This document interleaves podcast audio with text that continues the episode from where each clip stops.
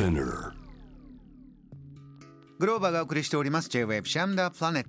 さあ続いては海外在住のコレスポンデントとつながって現地のニュースを届けていただきましょう。今日は初登場の方です。タイのバンコク在住。株式会社スリーピースの現地古着バイヤーとして働く。マサさんです。よろしくお願いします。サワディーカップ。こんばんは。よろしくお願いいたします。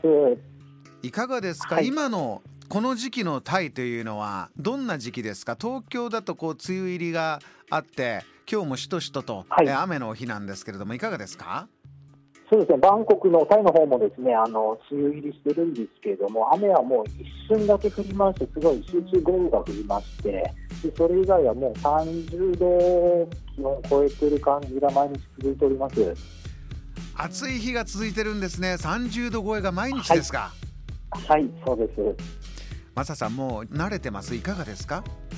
いや、やっぱり体、もともと日本の生まれなので、体やっぱり暑いのは慣れないですね、これは。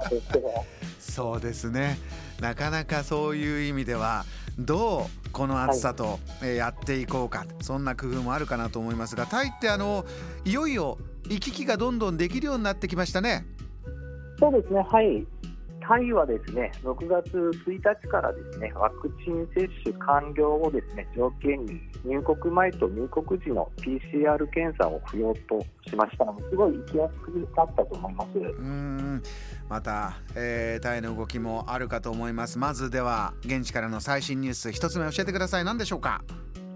はい、えーと、タイの南部のマヤビーチがですね、2ヶ月の、えー閉鎖というニュースになります。マヤビーチ2ヶ月の閉鎖。マヤビーチって有名なビーチでしたね。何でしたっけ？そうですね、えっと、2000年にですね、えっと、レオナルド・ディカプリオ主演の「ザ・ビーチ」という映画の舞台になった場所になります。でこちらですね、えっとまあ、1日、えー2000人から、えー4000人ぐらいの観光客を訪れていたんですけれども、え多くの観光客の方が、えー来てしまって、ですね環境が悪くなってしまいました。うんうんまあ、具体的に言いますと、まあ、あのサンゴ礁だとかを観光客の方がゴミを捨ててしまってですねちょっと島の方がまあよろしくない状況になってしまったため、まあ、環境回復のために閉鎖するということになりました。2ヶ月だからそんなに長くクローズするわけではないということなんですね。そうですね。はい。うーん。マサさんも行かれたことあるんですか？はい、そうですね。実は私、この、えーザ・ビーチの映画を見てですね、すぐにあのマヤビーチに行きまして、おおすぐに行った。はい。そ映画終わりまして、まあ、1年後ぐらいに行ってですね、えー、とその時私行ったんですけど、まだまだその映画のなんていうんですか反響が大きくなくてですね、うんそのままの、まあ、本当に映画と同じような環境ですね。観光客もほとんどいない状況で、ゴミも全くないような状況で、映画と変わらないような記憶があります。うーんこんなに静かでこんな美しい場所があるんだそういったことが口コミで広がってもう私行ったことないんですがこのビーチのサイズとこの1日2000人3000人4000人という観光客の数というのはどういったどういったようになってしまったんですか？あもう人口密度がすごい多くなってしまっている。島に対して人が多すぎましてですね。えでさやはりそこで、まあ、あの現地の方たちも言ってたんですけど、まあ、観光客の方が来てくれるのは非常に嬉しいんですけれどもちょっとそのゴミが増えることにあの悩んでいたということがありました。うん一度ここで一回クローズして、えーいい状況でまた2ヶ月後どうなっていくかということなんですよね。えーわかりましたマサさん、はいえー他にももう一つマサさんのお仕事にまつわる最新ニュースもあるということで教えてください。はいえっと、実はですね、えっと、タイの方でですね、古着ビジネスがすごい人気となっている話題ですね。うーん古着ビジネスどういったものが大人気になってるんですか？そうですね、とまあ、あのこれは日本人の方ではないんですけれども、タイをですね古着の仕入れ先に選ぶあの方たちが世界中から増えておりまして、それこそヴィンテージものの古着がすごい人気となっております。マサさんはご自身も古着バイヤーとしてもお仕事されてます。この状況はどういうふうに見てます、どうしてタイがこれだけ人気になってるんだと思いますか？そうです私があの考えるには2つありまして、まず1つ目がですね古着があのたくさん集まってくる場所になります、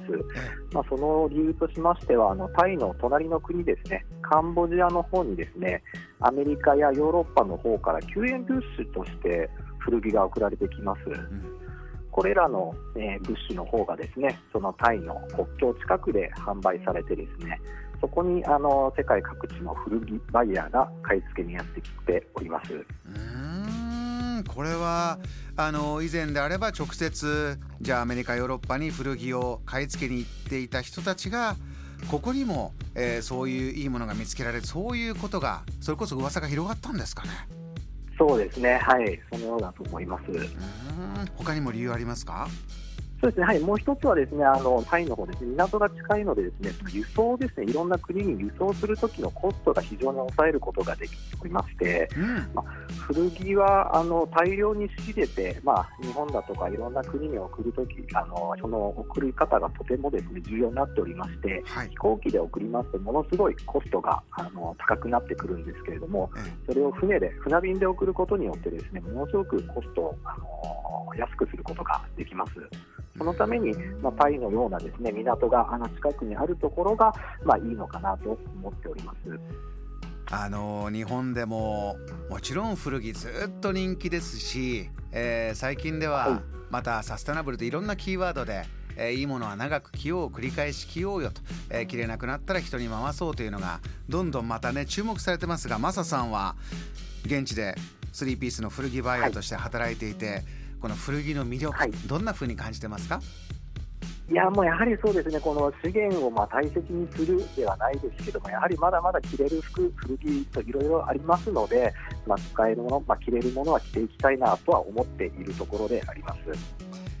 えー、今世界中のね、えー、古着というキーワードで注目が実は今タイに集まってるというお話も伺いました。わかりました。マスさんぜひまた聞かせてください。今日お忙しい中ありがとうございました、はいはい、すみません、ありがとうございました。今夜のこの時間はタイのバンコク在住株式会社スリーピースの現地古着バイヤーとして働くマサさんにお話を伺いました。JAM The Planet